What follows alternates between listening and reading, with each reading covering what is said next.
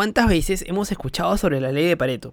Y que debemos priorizar lo que más importa y enfocarnos solo en eso para poder sacar adelante las cosas y solo ello podrá hacernos avanzar. ¿Qué tan cierto es esto? Pues déjame decirte que enfocarse en lo importante siempre estará bien, pero de acuerdo al entorno que nos encontremos, debemos tomar decisiones inteligentes con respecto a este concepto. Y junto con esto nacen otros conceptos adicionales como el de la fidelización, el retorno a la inversión, entre otros muchos más. Así que en el episodio de hoy vamos a hablar sobre la ley de Pareto a nivel profesional, tanto para las actividades que generan valor en nuestro día a día, así como también cómo es que funciona bien y mejor en las empresas. Y también, de todas maneras, en tu propio proyecto. Así que, sin hacerla más larga, acompáñanos en el episodio de hoy. Mi nombre es Renzo Izquierdo y bienvenidos al podcast de Resilientec. Empezamos. Bienvenido a Resiliente, el podcast donde hablamos de tecnología, negocios y cultura digital. Te damos a conocer las mejores técnicas, habilidades, tips y herramientas que podrás aprovechar y aplicarlas en tu camino emprendedor. Así que prepárate para escucharnos y lee los beneficios después. Y ahora, su anfitrión y creador de este podcast, Renzo Izquierdo.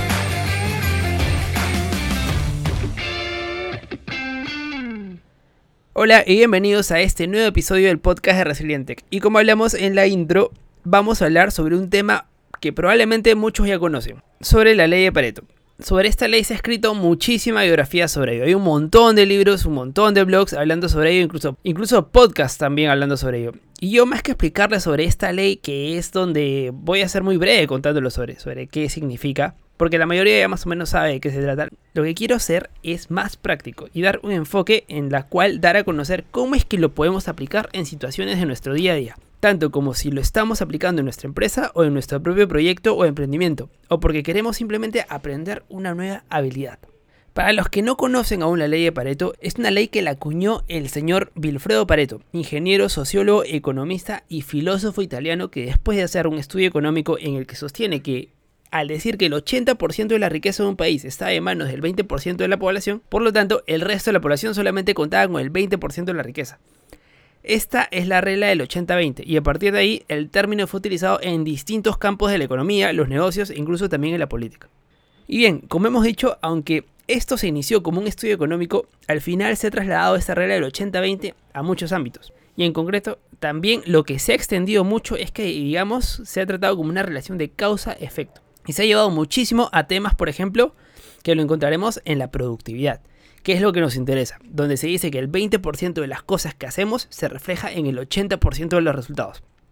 Por lo tanto, el 80% de las cosas que hacemos solamente nos trae el 20% de estos.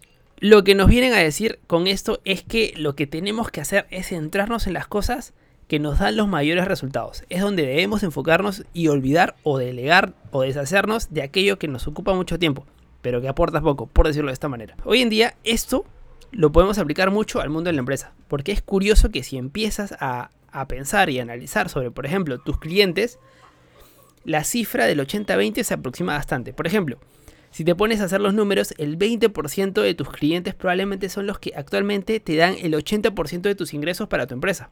Por lo tanto, hay un 80% de clientes que solamente te están aportando el 20% de la facturación. O lo mismo podríamos replicar, por ejemplo, en los hábitos que realizamos o que nos gusta, y que viéndolo desde esta perspectiva del 80-20 podemos concluir ciertas cosas. Como cuando, por ejemplo, leemos un libro. No sé si les ha pasado que leemos un libro y te das cuenta que este libro de 200 o 300 páginas la podemos reducir entre 30 o 50. Entonces podríamos decir que el 20% del libro se encuentra en el 80% del contenido de valor que nos da este libro.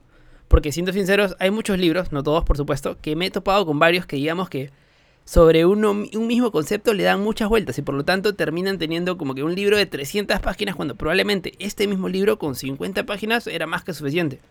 Pero bueno, aquí entran a jugar otros detalles, ¿no? Como por ejemplo, ya más relacionados al marketing, que sabemos que los libros de 50 páginas tal vez aparentan menos que uno de 300, pero al final el 80% del mejor contenido está en estas 50 o 60 páginas, por decirlo así. Les recuerdo que esta es una estimación, por supuesto, no siempre se cumple el 80-20. El 80-20 era propia de la afirmación que en este estudio el ingeniero Wilfredo Pareto, en su momento, lo dijo, pero bueno, es una afirmación que se ha mantenido en el tiempo y que se aproxima a la realidad.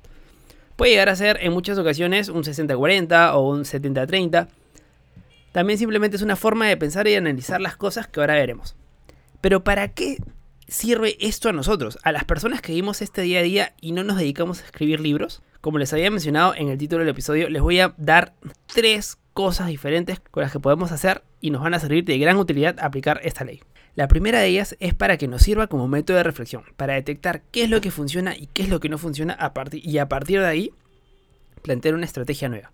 Es decir, por ejemplo, en el mundo de la empresa podemos pensar, como mencioné, por ejemplo, cuántos clientes tengo y de ellos cuáles me aportan una mayor facturación. Que probablemente podamos encontrar un, no un 80-20, tal vez como decía anteriormente, un 70-30, un 70 en el cual el 30% de los clientes son los que nos aportan el 70% de la facturación. Y no solamente con clientes, esto también puede ocurrir con proveedores, de acuerdo al modelo de negocio o al área en que te encuentras la teoría diría que ese 30% te aporta el 70% de la facturación. Olvídate del resto y céntrate solamente en ese grueso que te está generando mayores beneficios. Pues bien, la realidad es que no siempre se puede eliminar, sobre todo en el mundo de los negocios. No es tan fácil como parece en la teoría, ¿verdad? Pues es como si le dijeras a un empresario o a tu jefe o a tu gerente, mira, olvidémonos de ese 30% de la facturación, a partir de mañana enfoquémonos en lo otro. Y bueno, lo primero que te voy a decir es, hey, pero ¿qué tenemos que hacer? Igual, igual, o sea, no nos podemos quedar con un 30% menos de la facturación debemos encontrar otra estrategia, ¿no?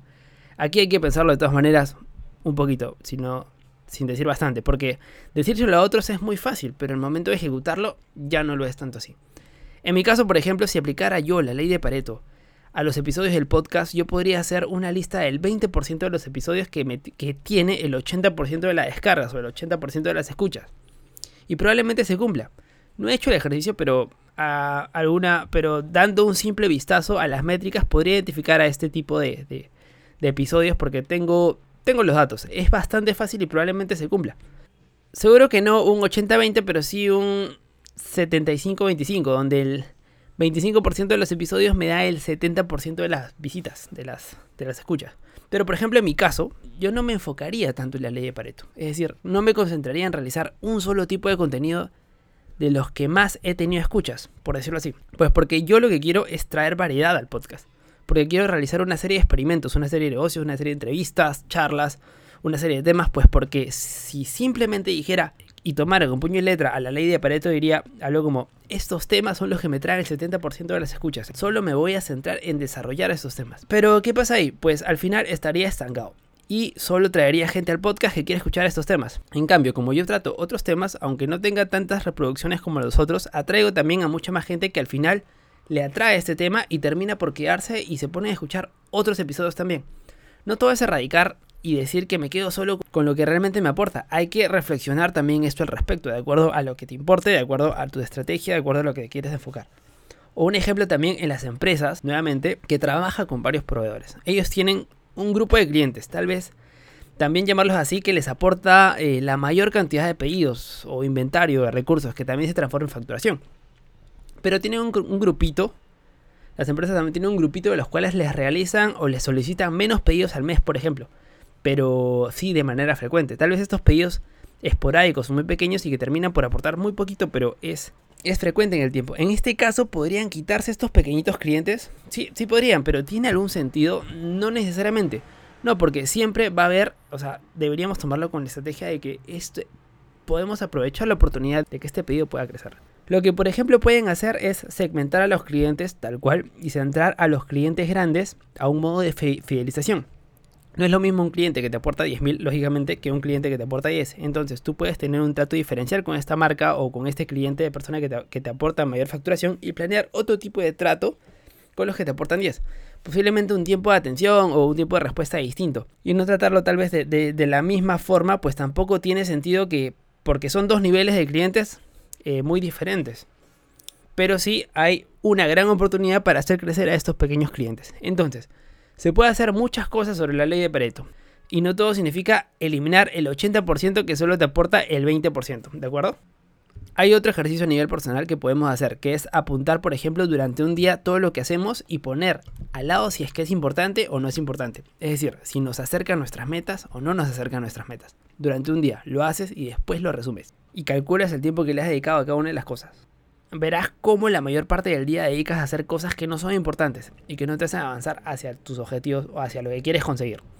Digo un día, pero esto podría aplicarlo para el registro de tareas de una semana y los datos son aún más, o vendrían a ser aún más verídicos. Son mejores, pero será un poco duro, porque lo que recomiendo es que si te interesa esto de aquí, empieces por registrar y analizar mejor lo que haces en un día y te darás cuenta que la cantidad de tiempo que le dedicas a aquellas tareas que se alejan más de lo que quieres conseguir y que no son importantes, así como también la cantidad de horas dedicadas a lo que realmente definiste como importantes, te harán sacar sus propias conclusiones. La segunda aplicación práctica que podríamos decir de la ley de Pareto es para priorizar sobre lo que, la, sobre lo que mayores resultados nos genera.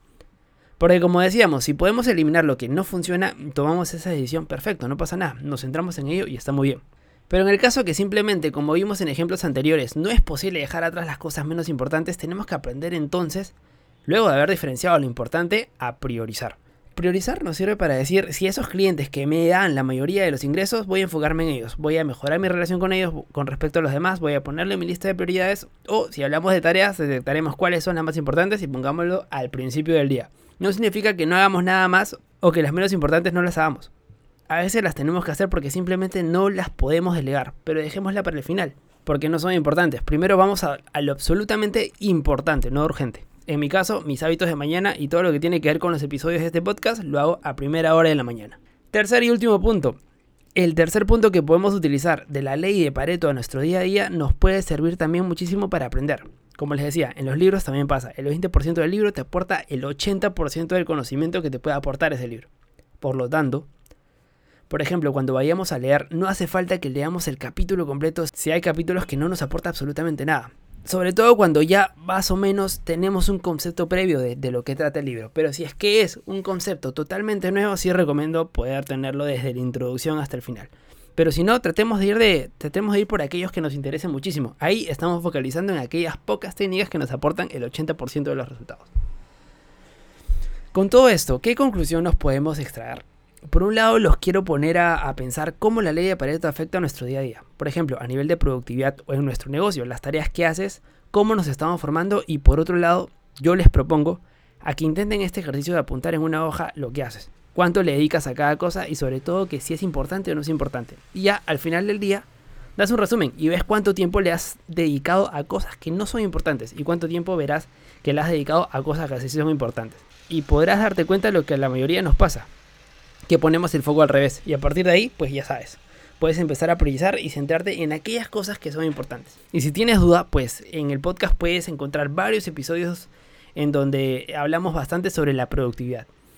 Y bueno, con esta última parte despedimos el episodio de hoy. Con todo esto, muchísimas gracias.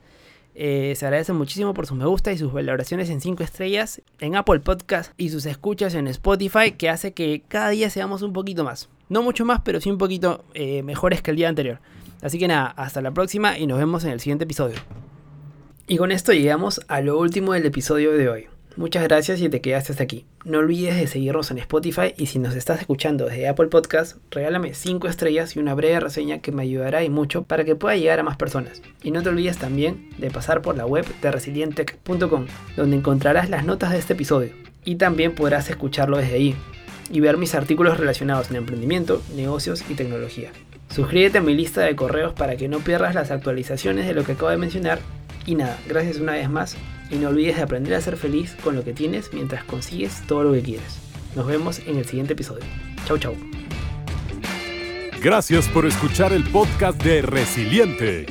Visítanos en nuestras redes y también la web a www.resiliente.com. Te esperamos.